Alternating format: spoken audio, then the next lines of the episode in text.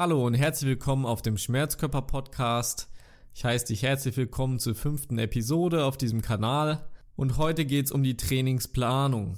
Vielleicht geht es dir ja wie mir. Ich habe einfach angefangen zu trainieren, mir erstmal keine Gedanken gemacht, was sind jetzt Dinge, über die ich mich informieren sollte, worauf muss ich Wert legen, was ist erstmal nicht so wichtig und habe mir vielleicht viel zu sehr den Kopf zerbrochen über Dinge, die gar nicht wichtig waren oder wichtige Dinge außer Acht gelassen. Deswegen möchte ich dir jetzt mal ein interessantes Konzept vorstellen aus der Muscle and Strength Pyramid. Es ist ein E-Book auf Englisch, hat mir mein guter Freund Philipp empfohlen. Grüße an dich. Falls jemand interessiert und er mehr erfahren möchte, kann er da auch nochmal reinlesen. Ist wie gesagt, glaube ich, nur als E-Book erhältlich im Internet unter The Muscle and Strength Pyramid. Alle trainingsrelevanten Variablen werden hier in der Pyramide dargestellt und das unterste Fundament, also die wichtigsten Dinge des Trainings, fängt es ganz unten an mit der Kontinuität im Training, also dass es langfristig kontinuierlich durchgeführt wird. Danach kommt dann das Volumen, die Intensität und die Frequenz und die nächste Stufe wäre dann die Progression. Das sind so die wichtigsten drei Punkte, wo man jetzt ungefähr mal sagen könnte, 80% des Outcomes, des Ergebnisses kommt aus diesem Bereich. Danach kann man da natürlich auch noch weiter schauen, nach der Übungsauswahl oder danach auch die Pausenzeiten bzw. Regeneration zwischen den Trainings und auch das Trainingstempo, Übungsausführung, wie wird es gemacht. Aber die wichtigsten Stellschrauben zur Trainingssteuerung sind, wie gesagt, das Volumen, die Intensität und die Frequenz. Und die Details, dieses, welche Übung mache ich jetzt überhaupt, das wird dem erstmal untergeordnet, da kümmern wir uns erst später drum. Fangen wir an mit der ersten Stufe, also die Kontinuität.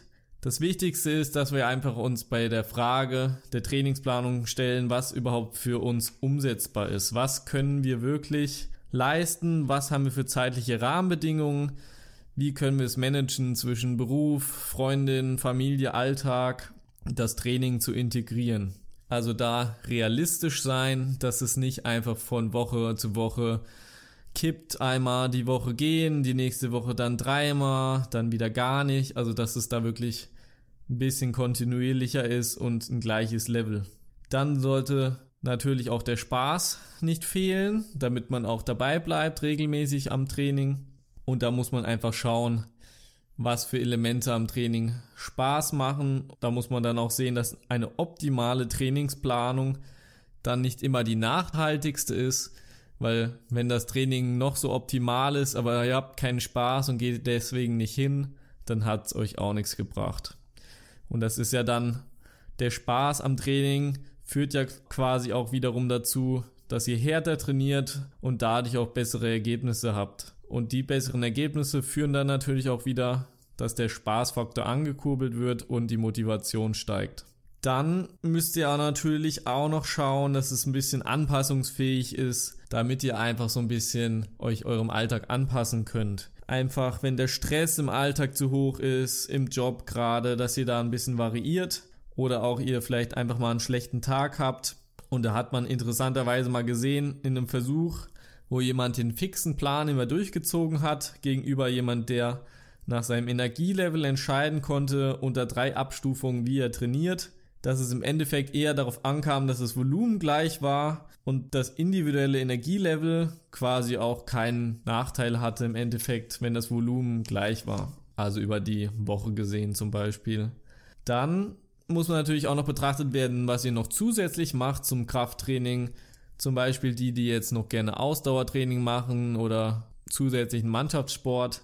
Da muss man vielleicht gucken, dass man auf jeden Fall Ausdauertraining eher immer nur nach dem Krafttraining macht oder wenn möglich auch stundenmäßig danach legen oder auch vom Tag her ganz trennen. Fangen wir mal mit den anderen Variablen an, weiterzumachen. In der nächsten Stufe kommt ja dann das Volumen, die Intensität und die Frequenz. Das bedingt sich natürlich alles untereinander ziemlich. Zum Beispiel muss man jetzt mal sehen, nehmen wir mal an, wir machen ein Training mit sehr hoher Intensität bis zum Muskelversagen. Das würde zum Beispiel dann längere Regeneration verursachen und das limitiert dann natürlich wieder die Trainingsfrequenz. Also wie oft in der Woche kann ich zum Training gehen. Wenn wir zum Beispiel sehr schwer heben, also eine hohe Belastung haben, kann das natürlich dann das Trainingsvolumen limitieren. Also quasi das Gesamtgewicht, was übers Training bewegt wurde zum Beispiel. Dann ein zu hohes Volumen kann natürlich eine eher sehr hohe Erschöpfung verursachen und dadurch dann Intensität und Frequenz reduzieren. Quasi, wenn man sehr viel Übung machen will im Training, dass man die dann nicht so intensiv macht, beziehungsweise vielleicht auch so fertig ist, ziemlich Muskelkater hat und dann in der Woche nicht mehr so oft geht, weil man so viel im Training gemacht hat. Also ihr merkt schon, das tut sich untereinander ziemlich alles beeinflussen. Da kann man nicht an der einen drehen, ohne die anderen zu beeinflussen. Gehen wir aber auf jede einzelne jetzt nochmal näher ein. Fangen wir mal an mit dem Volumen. Das Volumen ist auf jeden Fall sehr wichtig für die Hypertrophie, also den Muskelzuwachs im Training. Und das wird primär bestimmt eigentlich quasi durch diese Gesamtarbeit. Zum Beispiel kann man das Volumen messen einfach durch die Zahl der Sätze in einer bestimmten Intensitätszone. Wie das genau ist, erfahrt ihr noch später mehr. Wenn man jetzt das Volumen im Training zu stark erhöht, kann das natürlich zu einem Übertraining führen, was dann eher auch kontraproduktiv ist und zu Trainingsrückschritten führt. Das Volumen wird also nur erhöht, wenn es auch wirklich nötig ist und dann auch nur so viel erhöhen wie nötig.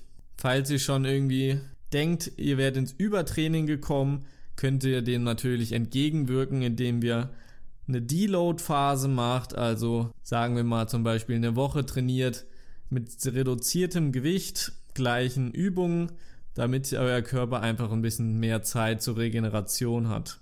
Die Trainingsbelastung muss also immer im richtigen Verhältnis zur Regeneration stehen, damit die Performance im Endeffekt einfach stimmt. Und wenn dann da die Trainingsleistung zurückgeht und ihr denkt, es wäre Übertraining, kann man natürlich sagen, dass es wirklich das Problem ist, ist meistens eher nicht der Fall. Natürlich kann es sein, wenn ihr extreme Belastung habt, dass es auch ein wirkliches Übertraining ist. Aber jetzt mal beim normalen Krafttraining kann man oft sagen, dass man eher an den anderen Stellschrauben mal ein bisschen feilen muss. Zum Beispiel der Schlaf, Ernährung, dass man einfach schaut, habe ich meine acht Stunden Schlaf am Tag, habe ich eine Energiebilanz, also quasi mehr zu mir genommen als verbraucht von den Kalorien, möglichst einfach in 200, 300 Kalorien Überschuss, habe ich genug Protein zu mir genommen, kann man jetzt mal um den Daumen gepeilt sagen, 1,6 bis maximal 2 Gramm Protein pro Kilogramm Körpergewicht oder wie sieht's aus mit meiner Übungsausführung? Passt da die Technik oder könnte ich mich da noch verbessern? Weil das sind natürlich auch alles Faktoren, die aus wesentlich auf eure Leistung sich auswirken. Volumenanpassungen können also gemacht werden, wenn keine Fortschritte mehr erzielt werden.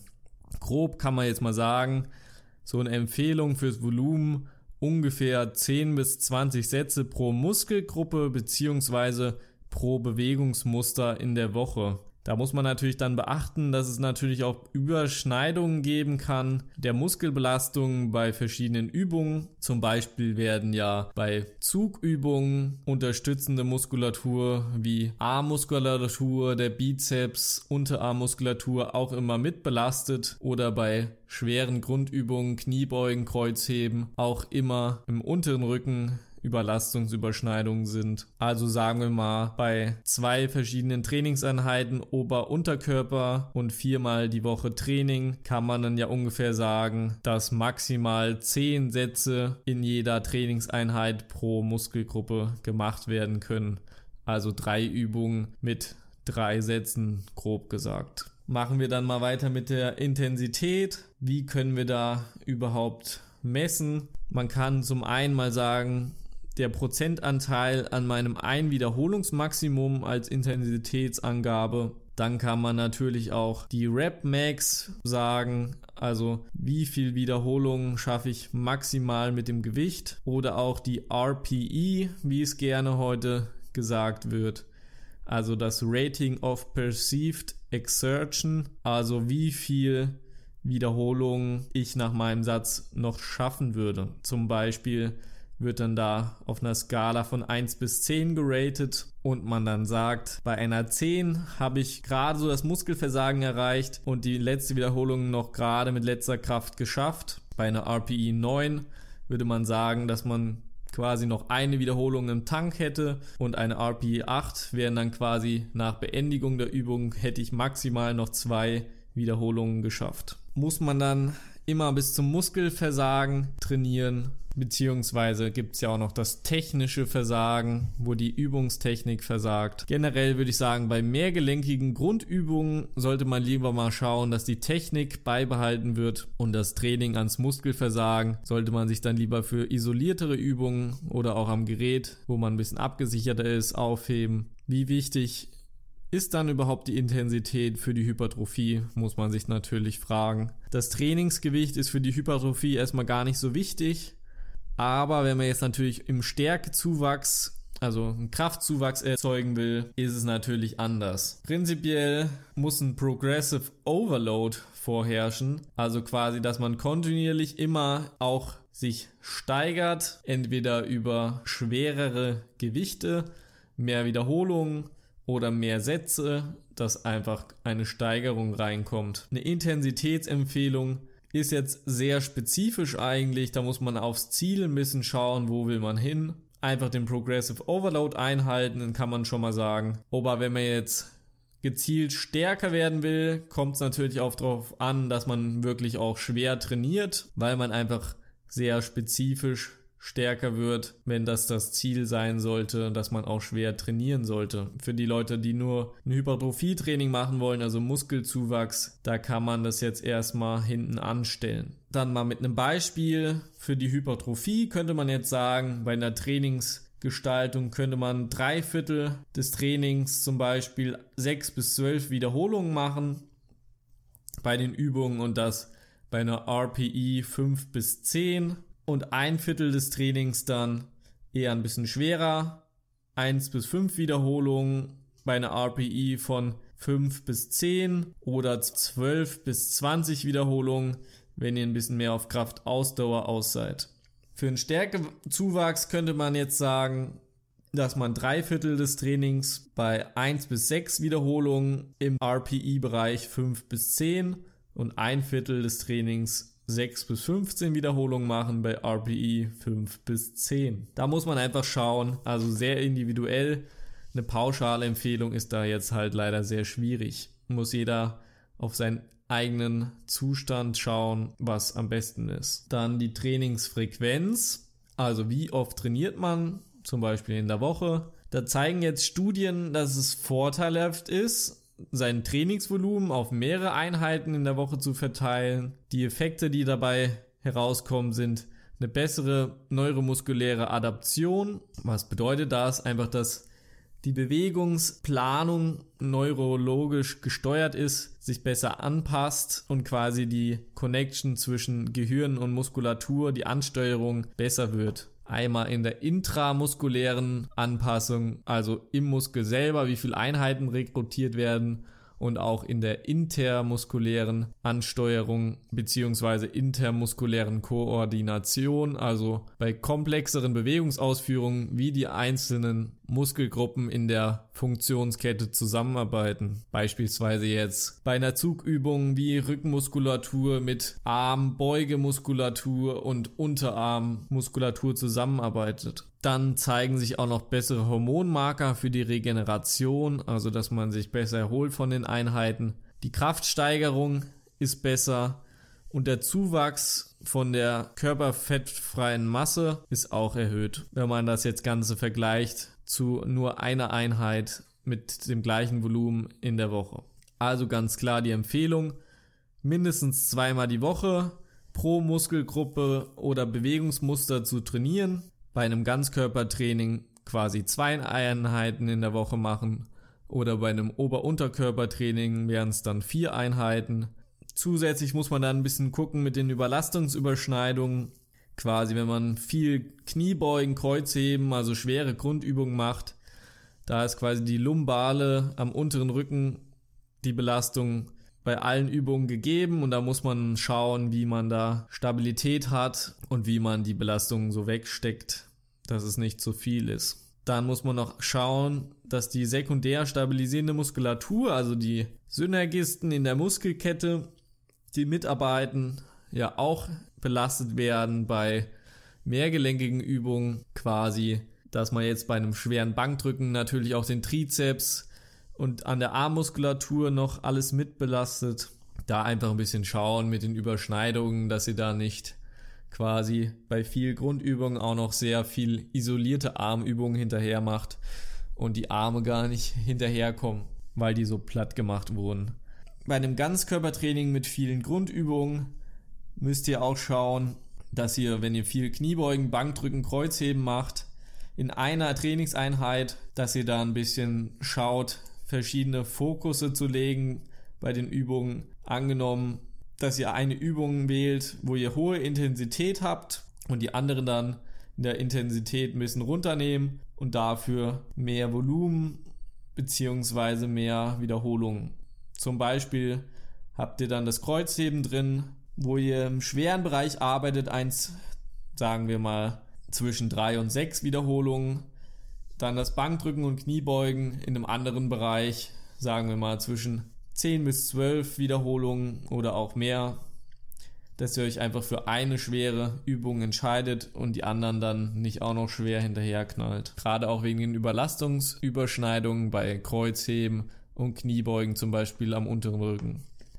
Das waren also die drei Variablen, Volumen, Intensität und Frequenz. Und zusammengefasst nehmen wir jetzt mal für einen Trainingsanfänger, kann man sagen, im Volumen diese 10 bis 20 Sätze pro Muskelgruppe oder Bewegungsmuster die Woche. Bei der Intensität ein bisschen unterscheiden, ob ihr jetzt stärker werden wollt, über Hypertrophie, Muskelaufbautraining haben wollt da einfach beim Stärketraining ein bisschen die niedrigen Wiederholungszahlen mit hoher Intensität stärker mit drin und beim Hypertrophietraining lieber aufs Volumen schauen und aber einen geringen Gesatz auch schwere Übungen drin haben und die Frequenz vom Training ungefähr zweimal die Woche mindestens pro Muskelgruppe oder Bewegungsmuster. Aber das sind jetzt schon mal die Basics. Da, wenn man sich damit schon mal auseinandersetzt, hat man schon mal einen guten Anteil zu einem erfolgreichen Training geschafft und mit den anderen Inhalten beschäftigen wir uns dann nochmal in einer anderen Folge.